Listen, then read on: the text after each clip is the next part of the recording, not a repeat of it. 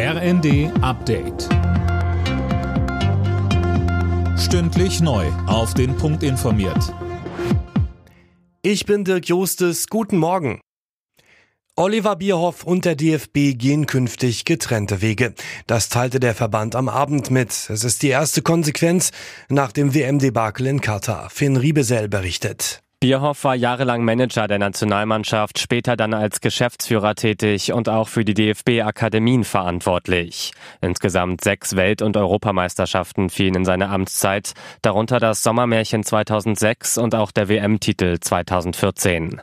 Sein Vertrag lief eigentlich noch bis 2024. Als Nachfolger werden bereits Ralf Rangnick und Matthias Sammer gehandelt. In Sachen Maskenpflicht im ÖPNV gibt es weiter keine bundeseinheitliche Linie. Die Gesundheitsminister der Länder konnten sich bei ihrem Treffen gestern nicht einigen.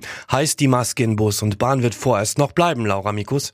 Ja, genau. Wie lange, das können die Bundesländer aber selbst entscheiden. Einige wollen sie wohl nur bis zum Jahresende beibehalten, wie etwa Schleswig-Holstein. Hamburg etwa will lieber noch den Winter abwarten. Im Fernverkehr bleibt die Maskenpflicht dagegen bis mindestens Anfang April. Weiteres Thema bei der Gesundheitsministerkonferenz war die Quarantänepflicht für Corona-Infizierte. Auch hier gab es keine Einigung und die unterschiedlichen Regelungen je nach Bundesland bleiben.